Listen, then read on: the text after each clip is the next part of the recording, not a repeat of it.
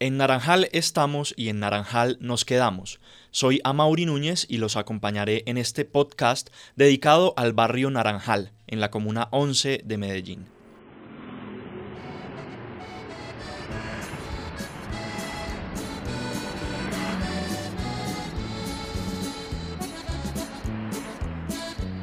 El tiempo pasa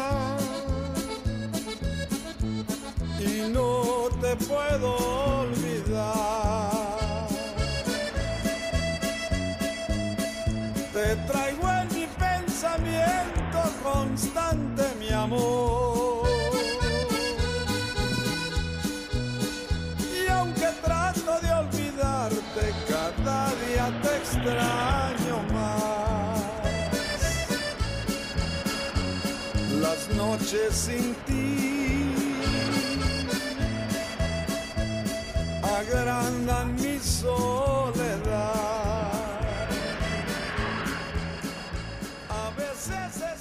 El origen de Naranjal va de la mano con el crecimiento de Medellín, un valle semicerrado con poca disposición de tierra.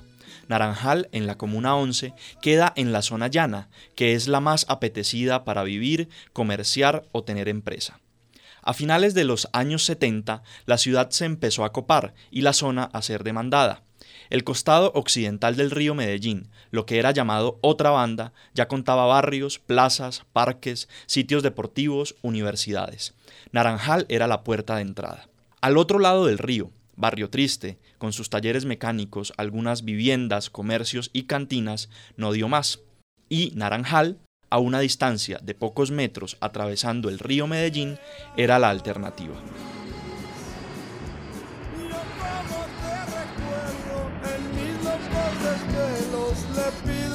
Que vuelvas. Si vieras, yo como te recuerdo será porque aún te quiero. Espero que tú escuches esta canción. A principios del siglo XX, un acaudalado antioqueño, empresario farmacéutico, llamado José Domingo Garcés Naranjo, acumuló baldíos en la zona. Allí cercó su finca, el Naranjal. Por lo menos ese es el relato más propagado. Y uno de sus negocios fueron las cacharrerías y recuperadoras de material, lo que le dio una impronta que hasta hoy mantiene el sector. En otra banda se pudieron ocupar terrenos que habían estado inundados. Llegaron cada vez más familias en los años 30, provenientes en su mayoría del oriente antioqueño. El resto es historia. En Naranjal se lotearon los predios, se urbanizó en los 70, se consolidó una economía de comercio y talleres automotrices y sobre todo familias enteras consolidaron sus posesiones. Hoy el barrio tiene 350 comercios y 150 viviendas, pero su transformación es inminente. Maribel Villa lleva 20 años trabajando en el sector. No vive allí, pero lo defiende como un habitante más. ¿Pero lo defiende de qué?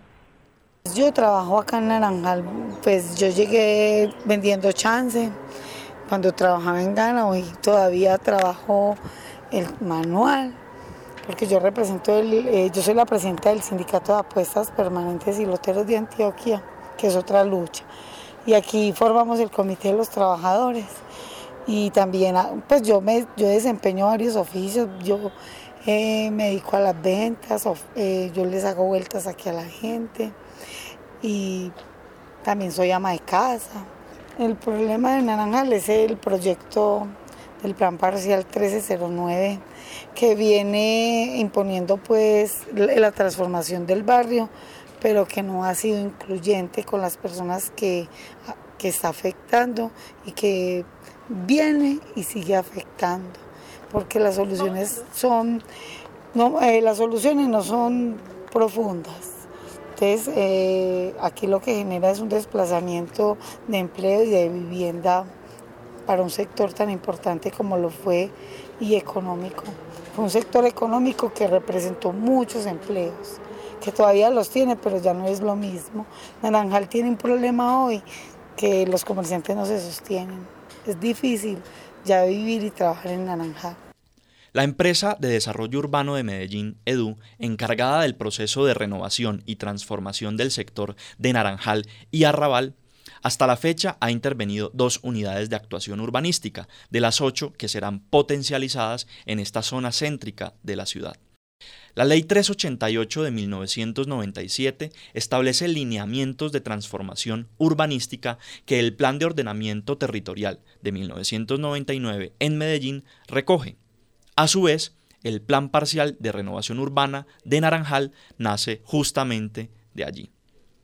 En el año 2000, el alcalde Juan Gómez Martínez pactó con la comunidad una política de concertación en el marco del Plan Parcial para los trabajadores y habitantes del barrio, a pesar de lo expresado entonces, la voluntad política cambia en cada mandato. De acuerdo con Maribel Villa, el decreto 1309 del año 2009, que modificó las condiciones pactadas en el pasado, permitió defender los acuerdos y ratificar lo que los afectados demandaban, ser reubicados en sitio, es decir, vivir allí después de la transformación. A no todos les han cumplido. Es el caso de Ramón Antonio Orozco Aranzazu, quien ha vivido 47 años en Naranjal. Yo toda la vida he vivido desde que llegué a mi pueblo, he llegado, he vivo aquí en Naranjal. Para mí las afectaciones es mucha gente, han incluido mucha gente, engañan a la gente, le dicen que le van a pagar arrendo y después ya la sacan, aprovechan de la gente, el EDU. Les pagan unos días y enseguida pues ya chao, pescado. Y en este momento estoy afectado porque yo soy una persona que yo vivo aquí en el barrio Naranjal, ¿cierto? En este momento a mí me han censado una, dos veces, porque yo estoy incapacitado, estoy enfermo, ¿cierto? Pero ¿en qué consiste la renovación? En intervenir el barrio en ocho unidades para construir casas y sitios de trabajo para mantener las actividades económicas tradicionales. A lo que tienen derecho los habitantes es a ser reubicados allí y los trabajadores a tener espacios destinados para su actividad. Allí cambió la vida y han sido muchos los desafíos que han tenido que enfrentar. Chapulín, un reconocido mecánico que nació y se crió en el barrio, lo cuenta. Yo toda la vida he vivido en el barrio, toda la vida he estado acá. Aquí me hicieron mis padres, aquí empecé a trabajar yo. Eh, nosotros aquí llevamos más de 70 años, pues, prácticamente mi papá vio aquí 55 años, aquí murieron en este mismo sector. Esto que ustedes ven acá es un, es un taller dividido, taller de mecánica y de vidrios eléctricos y de chapas y de vivienda. Naranjal desde que tengo conciencia, esto ha pertenecido a los garceses, la mayor parte de esto acá en barrio Naranjal, desde los lotes, sucede que esto era de José Domingo Garcés, hace mucho tiempo, él regaló muchas tierras, lastimosamente en los regalos esto lo fueron cogiendo gentes tomando posesión. Entonces la gente por medio de la posesión fue formando sus casas, como la familia Restrepo Álvarez, que la que seguía, que son vecinos de nosotros. Eh, llegó la familia Villa Álvarez también, que formaron en la esquina, en la 64 con la 46, montaron sus viviendas también ahí. Llegaron los señores Jiménez, don Fabio, toda esta gente y fueron moldeando sus casitas, sus ranchos, en teja de barro, como se dice, y en adobe macizo.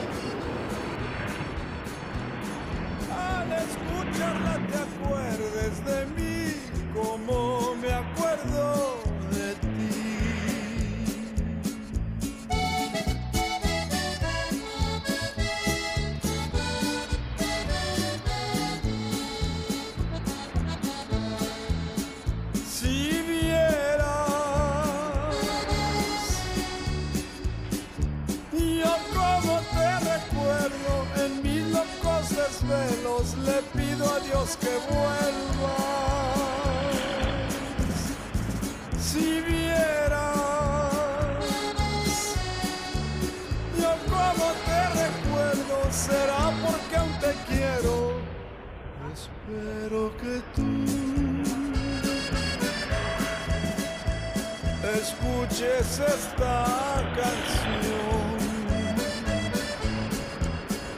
Donde quiera que te encuentres, espero que tú al escucharla te acuerdes de mí como me acuerdo de ti.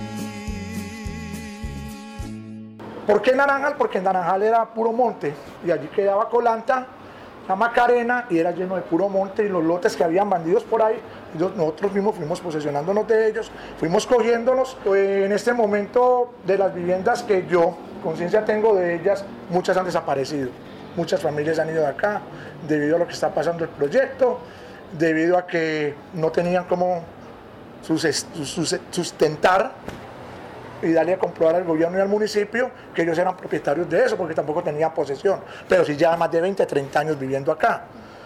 Llegó el municipio de Medellín, la EDU, ya con tiempos, tenía yo 10 años, empezaron con ese proyecto de que Naranjal iba a desaparecer, que iban a armar edificios como Suramericana, como el de la Macarena que tenemos en la parte de atrás hacia la autopista, y la gente ya empezó a sentir temor. Muchos se fueron, muchos ya salieron de acá a buscar a otras partes, a otras comunas, por ejemplo, Pajarito, a Santo Domingo, que mucha gente se han ido acá. Naranjal, le digo la verdad, en estos momentos, la misma gente que vive acá trabajaba en los talleres de acá. Naranjal, todos, todos, todos los que yo conozco acá en este sector de Naranjal, la mayoría de la gente vivía acá todos vivían y trabajamos de los talleres, aquí había carpintería, aquí había cerrajería, aquí, había, aquí le trabajan los camiones grandes a los, al vehículo pesado también, el vehículo liviano, porque eso se, se, se dividió en varias sesiones, vehículo pesado, vehículo liviano. La empresa de desarrollo urbano es la responsable del proceso, que abarca a Naranjal y a Arrabal, sector colindante al río Medellín en el costado sur de la avenida San Juan. Han intervenido dos unidades hasta la fecha y van por la tercera. Así lo expresó Andrés Felipe Uribe, subgerente de planeación urbana de la EDU, al canal Teleantioquia en marzo de 2017. Hemos adquirido 25 predios de los 39 asociados a esa unidad de actuación eh, y estamos avanzando. La tarea que se nos ha encomendado es sacar adelante eh, y corregir eh, algunas de las dificultades que se han tenido en este proyecto. El pulso no acaba ahí. Como lo señaló el periódico de la Urbe en su edición número 89, en octubre de 2017, el Juzgado 28 Administrativo de Medellín emitió un fallo favorable a las demandas de la comunidad. En 2014, los habitantes del sector interpusieron una acción popular para que se les garantizara el respeto a los acuerdos. El juzgado ordenó la construcción de 162 viviendas de interés social y prioritario, además de un centro de reparación de vehículos livianos. Para ellos todo ha sido una lucha por el derecho a vivienda y empleos dignos, contra la exclusión, la pobreza y la violencia. Gente aquí en esta calle, gente de 4 o 5 años, les dieron muy buena plata, que no vivían aquí en Naranjal. Y a mí me están discriminando que no, que yo no sé qué, Lino, ¿cómo así? Si gente de 4 o 5 años los están indemnizando, yo que tengo 47 años, ¿cómo así? ¿Es verdad o no? Yo llegué aquí, yo soy como ventero ambulante, ¿cierto? Ahora en este momento soy taxista. Estoy incapacitado, estoy enfermo, ¿cierto? Soy viudo y vivo solo. Únicamente mis hijos me ayudan, me colaboran, pero en este momento estoy enfermo. Entonces, yo tengo que dar con la edu si indemnizan, van a indemnizar gente que nunca ha vivido aquí en el barrio, ¿cómo me van a discriminar a mí que yo llevo tantos años aquí en el barrio? Yo creo que tengo derecho a un abogado y tengo todo mi derecho a defender mis criterios. No pueden discriminarme. A mí me entrevistaron, me dijeron tal cosa, pero en esa reunión que fuimos me vine muy desconcentrado, porque el abogado trabaja es para ego, no para la gente.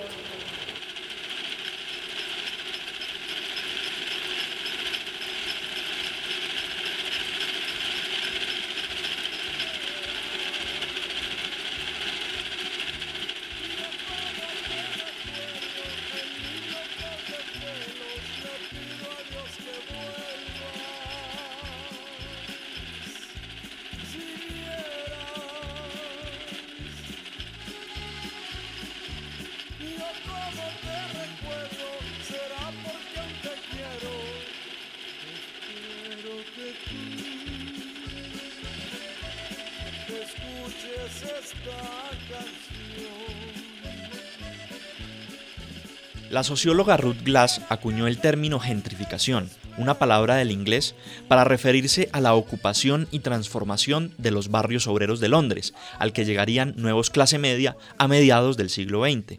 Según eso, los obreros terminan viviendo en el lugar equivocado, pero quienes permanecen en Naranjal piensan lo contrario.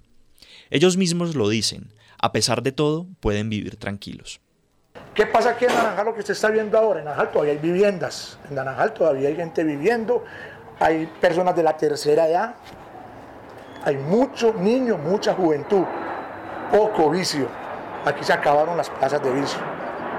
Debido a la problemática, se acabaron las plazas de vicio, muy bueno, muy sabroso, porque hay muchos niños que van creciendo y en este momento, como usted ve, aquí hay dos guarderías que están funcionando para el cuidado de los niños.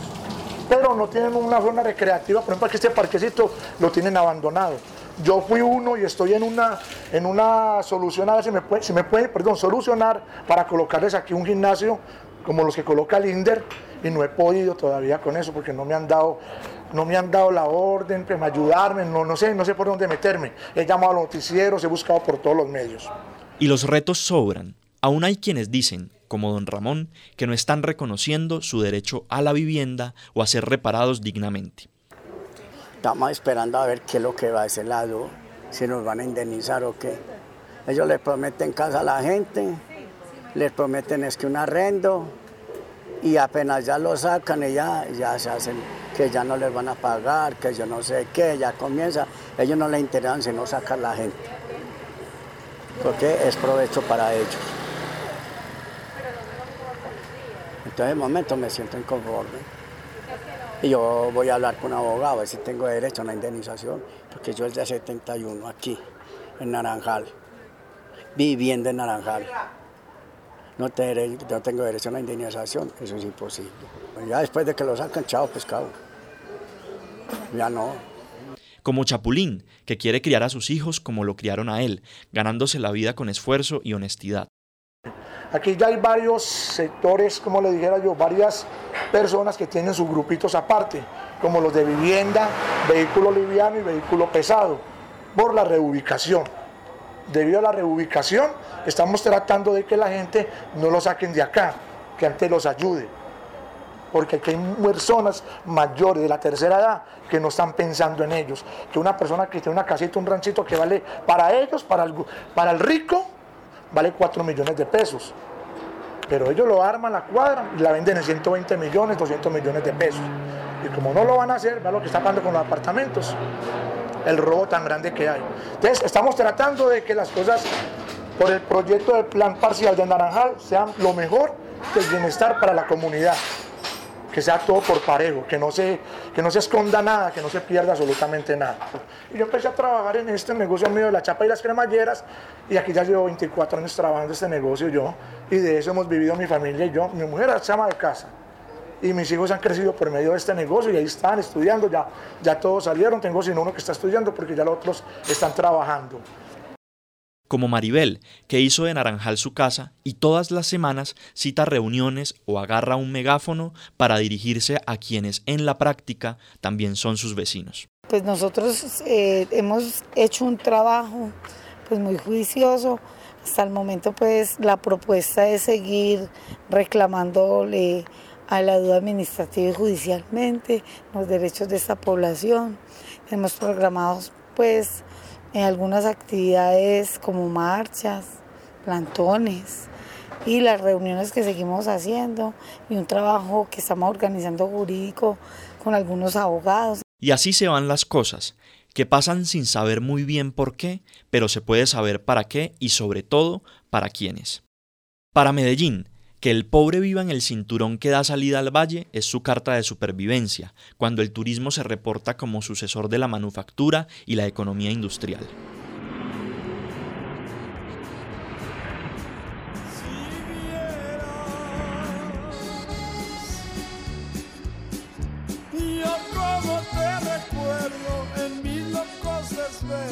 le pido a Dios que vuelva.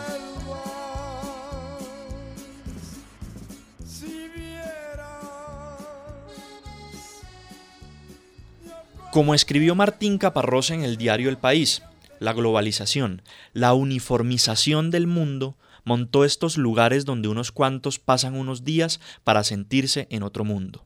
Es una nueva función de la ciudad, gentrificada. Para eso, miles fueron expulsados, víctimas de esa palabra que no existe.